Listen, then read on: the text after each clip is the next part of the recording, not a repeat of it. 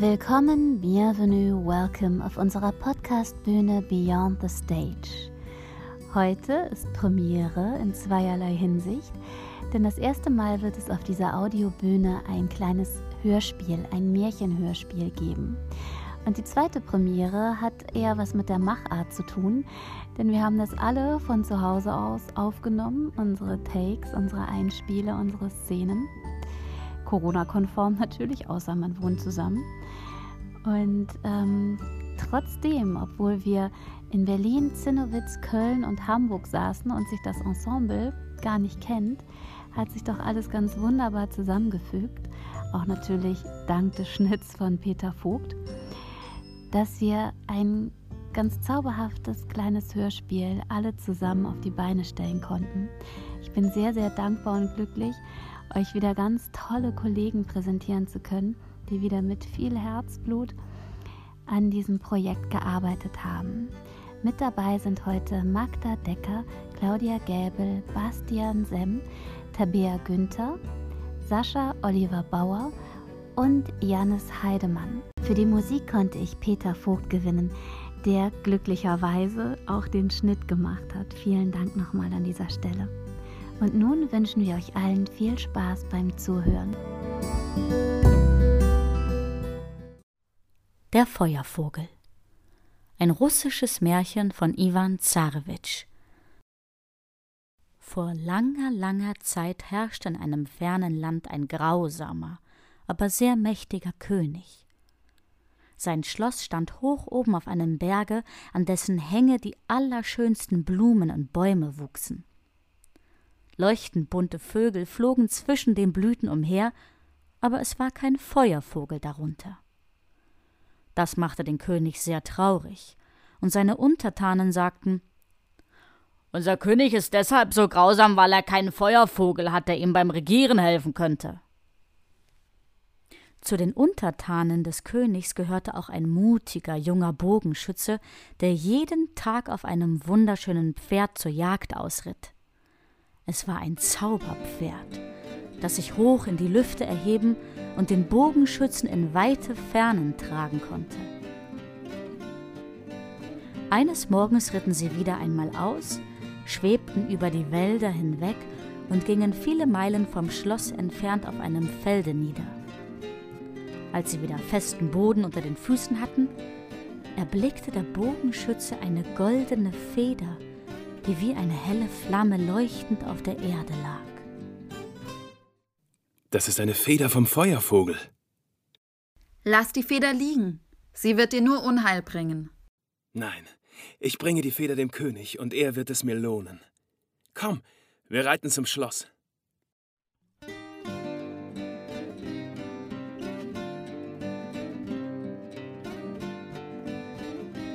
Hoch durch den Himmel flog der mutige Bogenschütze zurück, bis er schließlich beim König ankam, der gerade vor seinem Schloss stand. Majestät, der Feuervogel ist wieder im Land. Seht nur, ich habe eine seiner herrlichen Schwanzfedern gefunden.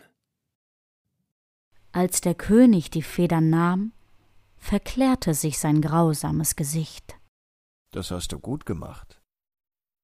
Aber wenn du mir schon eine Feder bringst, Warum bringst du mir nicht gleich den ganzen Feuervogel? Geh und bring ihn mir. Oder du verlierst deinen Kopf.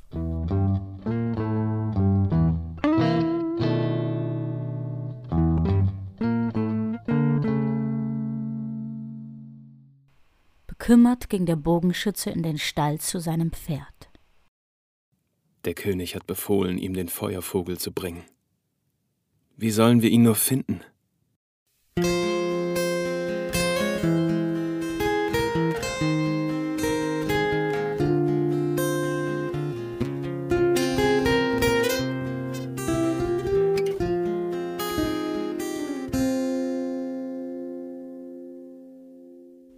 Ich hab dir ja gesagt, dass dir die Feder nur Unheil bringt. Aber mach dir keine Sorgen, wenn gleich dir Schlimmes noch bevorsteht. Geh zum König und lass dir zwanzig Sack Weizen geben. Wir reiten damit zu dem Feld, wo wir die Feder gefunden haben, und streuen den Weizen nach Sonnenuntergang dort aus. Und morgen früh reiten wir wieder hinaus und fangen den Feuervogel, wenn er den Weizen pickt. Am nächsten Morgen ganz in der Frühe flogen der Bogenschütze und sein Zauberpferd zu dem Feld und versteckten sich hinter den Bäumen.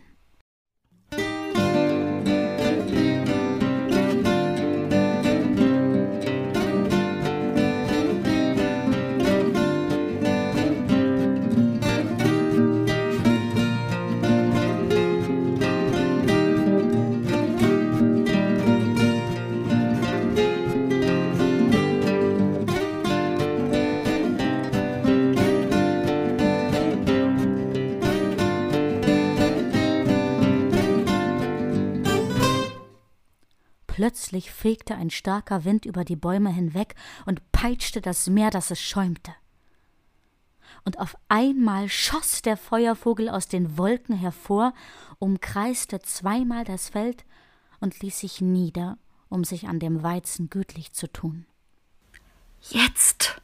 flüsterte das Pferd und stellte geschwind den Huf auf eine Schwinge des Feuervogels, während der mutige Bogenschütze den Vogel mit seinen starken Armen umschlang.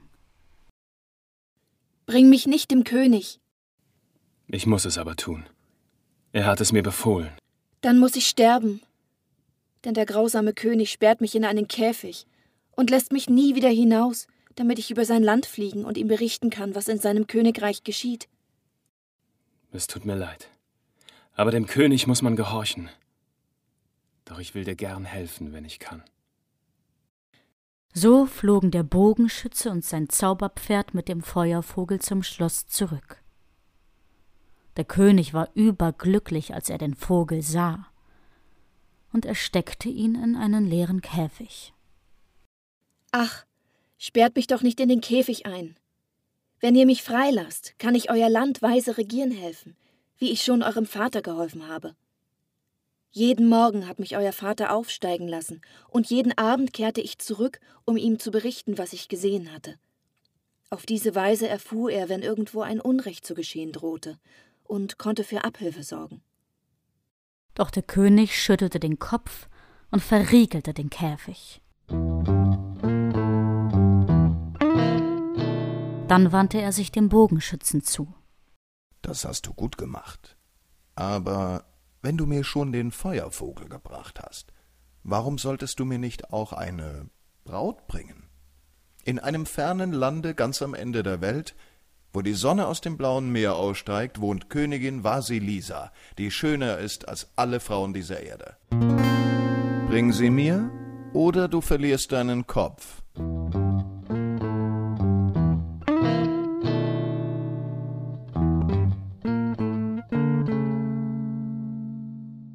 Der Bogenschütze verneigte sich, verließ bekümmert das Schloss und ging zu seinem Zauberpferd. Warum hast du Tränen in den Augen? Der König hat mir befohlen, ihm Königin Vasilisa als Braut herzubringen. Mach dir keine Sorgen, wenn gleich dir Schlimmes noch bevorsteht. Geh zum König und lass dir ein Zelt mit einer goldenen Kuppel geben und Speisen für ein festliches Mahl. Die Diener des Königs brachten das Zelt und die Speisen, und der Bogenschütze und sein Pferd schwangen sich in die Lüfte.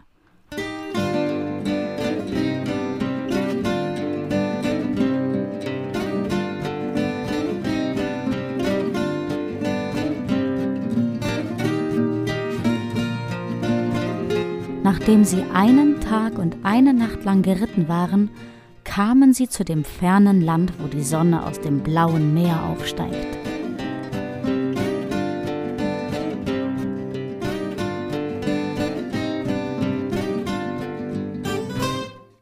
Der mutige Bogenschütze schaute auf das blaue Meer hinaus und erblickte Königin Vasilissa an einem rubinroten Nachen mit goldenen Rudern. Zwischen den Bäumen am Ufer des Meeres stellte der Bogenschütze das Zelt mit der goldenen Kuppel auf und deckte die Tafel mit all den köstlichen Dingen, die er mitgebracht hatte. Dann trat er beiseite und wartete auf die Königin. Als Königin Vasilissa das Zelt mit der goldenen Kuppel erblickte, kam sie mit ihrem Nachen ans Ufer gerudert. Der Bogenschütze ging auf sie zu und verneigte sich. Guten Tag, Königin Vasilisa. Tretet in das Zelt. Ich habe ein herrliches Mahl für uns bereitet. Die Königin betrat das Zelt und sie aßen, tranken und sprachen miteinander. Doch mit einem Mal sank der Kopf der Königin vornüber und sie fiel in einen tiefen Schlaf. Denn auf Geheiß des Zauberpferdes hatte ihr der Bogenschütze einen Schlaftrunk gegeben. Nun rief er sein Pferd und packte das Zelt mit der goldenen Kuppel zusammen. Dann nahm er die Königin behutsam in die Arme, bestieg das Zauberpferd und flog über die Berge und Wälder hinweg bis zu des Königs Schloss. Als das Zauberpferd beim Schloss ankam, wachte Königin Vassilissa auf und der Bogenschütze ging mit ihr zum Gemach des Königs. Beim Anblick der Königin war der König überglücklich und belohnte den Bogenschützen für seine mutige Tat. Darauf wandte er sich zu der Königin und eröffnete ihr, er habe sie ins Schloss bringen lassen, weil er sie zur Frau haben wolle. Da machte die Königin ein trauriges Gesicht, doch sie sagte zu dem König Eure Majestät, dann muss der Bogenschütze, der mich hergebracht hat, zu meinem blauen Meer zurückkehren. Mitten im Meer liegt unter einem großen Stein mein Hochzeitskleid. Ohne dieses Kleid kann ich nicht Hochzeit halten. Geh schnell und bring mir das Hochzeitskleid. Schaffst du es nicht, verlierst du deinen Kopf.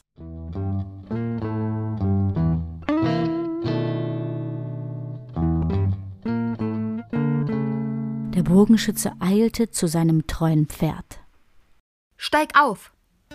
Dieser Auftrag ist nicht schwer, wenngleich dir Schlimmes noch bevorsteht. Und wieder flogen sie bis ans Ende der Welt, wo die Sonne aus dem blauen Meer aufsteigt. Nachdem sie einen Tag und eine Nacht lang geritten waren, hatten sie das Ende der Welt erreicht und hielten am Ufer des blauen Meeres. Das Pferd sah am Strand einen riesigen Krebs und stellte ihm geschwind den Huf auf den Rücken. Töte mich nicht, und ich werde alles für dich tun. Mitten im Meer liegt unter einem großen Stein Königin Vasilisas Hochzeitskleid. Bring es her, und ich werde dir nichts tun. Mit gewaltiger Stimme rief der Krebs weithin übers Meer. Und augenblicklich füllte sich das blaue Meer mit Fischen, und am Strand drängten sich Krebse aller Art.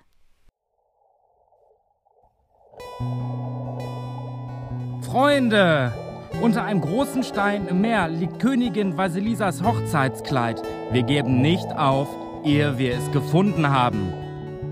Da bildeten alle Fische und Krebse, angeführt von einem riesigen Hummer, eine Kette und brachten dem mutigen Bogenschützen das Hochzeitskleid.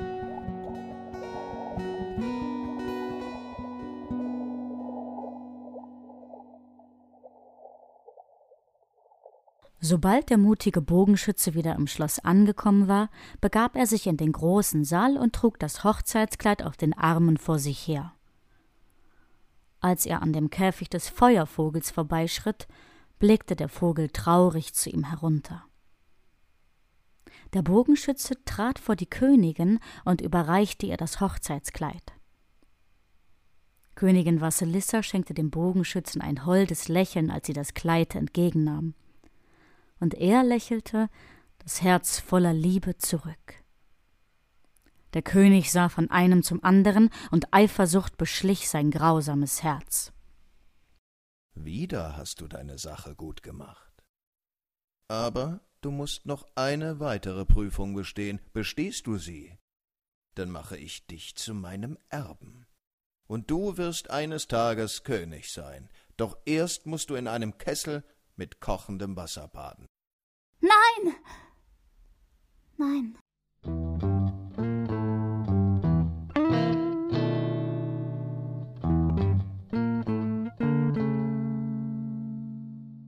Es ist mein königlicher Wille. Ehe ich sterbe, lasst mich noch Abschied nehmen von meinem Pferd. Betrübt ging der Bogenschütze zum Stall. Hätte ich doch nur auf dich gehört. Hätte ich nur nicht die Feder des Feuervogels genommen, dann würden wir alle glücklich sein. Warum weinst du? Der König hat befohlen, dass ich in einem Kessel mit kochendem Wasser baden soll. Und solch ein Bad überlebt keiner. Ich habe dir ja gesagt, dass dir noch Schlimmes bevorsteht. Aber sorge dich nicht. Der Bogenschütze ging zurück in den großen Saal. Als er am Käfig des Feuervogels vorbeikam, langte er hinauf und öffnete die Tür. Du sollst frei sein, du majestätischer Vogel. Hab keine Angst. Dein Zauberpferd und ich werden dich beschützen. Gleich darauf wurde der Bogenschütze von zwei Dienern gepackt und in den Kessel mit kochendem Wasser geworfen. Doch einen Augenblick später erhob sich der mutige Bogenschütze aus dem kochenden Wasser und allen im Saal stockte der Atem. Der Jüngling war so wunderschön anzuschauen, dass Worte ihn nicht zu beschreiben vermochten. Jetzt bin ich makellos rein, Majestät. Als der König sah, wie schön der Bogenschütze war, befahl er seinen Dienern, ihn auch in das kochende Wasser zu setzen, damit er wieder jung und schön würde. Doch sobald er im Wasser war, versank er, gab noch einen lauten Schmerzensschrei von sich und war einen Augenblick später tot. Endgültig tot.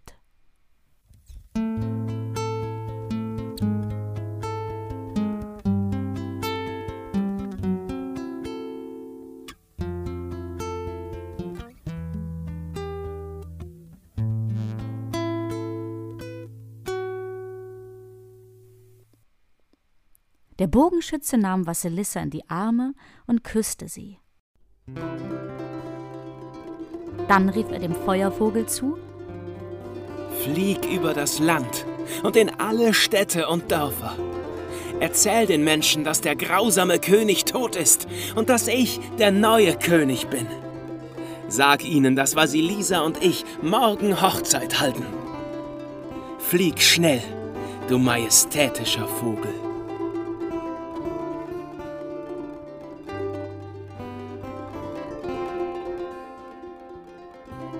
Am folgenden Tag feierte der neue König und seine schöne Braut Hochzeit, und sie traten auf den Balkon des Schlosses hinaus und winkten dem Volke zu.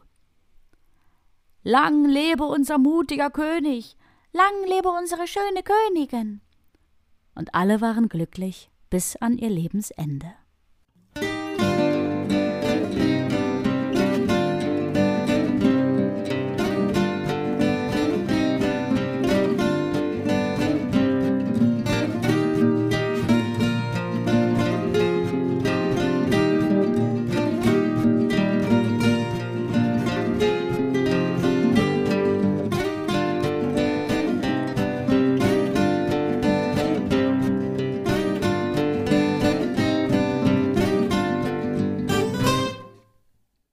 Die Sprecher und ihre Rollen.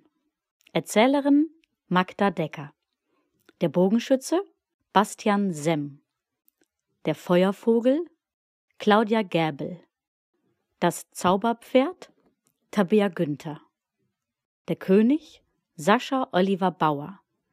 Die Königin Nathalie Renault. Der Krebs Jannis Heidemann. Wir hoffen, ihr hattet viel Spaß mit unserer Hörspielpremiere hier auf Beyond the Stage. Doch bevor ich euch mit meinem Schlusssatz in die neue Woche entlasse, möchte ich gerne auf eine Spendenaktion aufmerksam machen. Unsere Sprecherin Claudia Gäbel, die ihr gerade noch als Feuervogel gehört habt, macht gerade eine schwere Zeit durch, denn ihr Bruder ist an Krebs erkrankt und die Behandlungen, die er für seine Heilung benötigt, werden leider nicht von der Krankenkasse übernommen. Deswegen hat die Familie eine Spendenaktion ins Leben gerufen. Mehr darüber findet ihr auf der Homepage GoFundMe eine Chance für Tino.de. Schaut doch mal rein, ich werde auch noch was dazu in die Show Notes verlinken. Ähm, vielleicht spendet ja der ein oder andere Hörer. Wir würden uns jedenfalls alle sehr, sehr darüber freuen. Und nun wünsche ich euch alles Liebe, bleibt gesund und nicht vergessen, die ganze Welt ist Bühne.